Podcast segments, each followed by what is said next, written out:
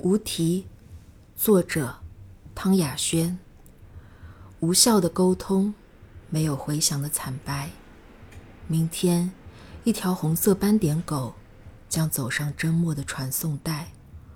破碎的旗帜和无所适从的失语的其他的狗，一个个拖着石头做成的颧骨，看向白沙，看向窗，看向门户，看向心房。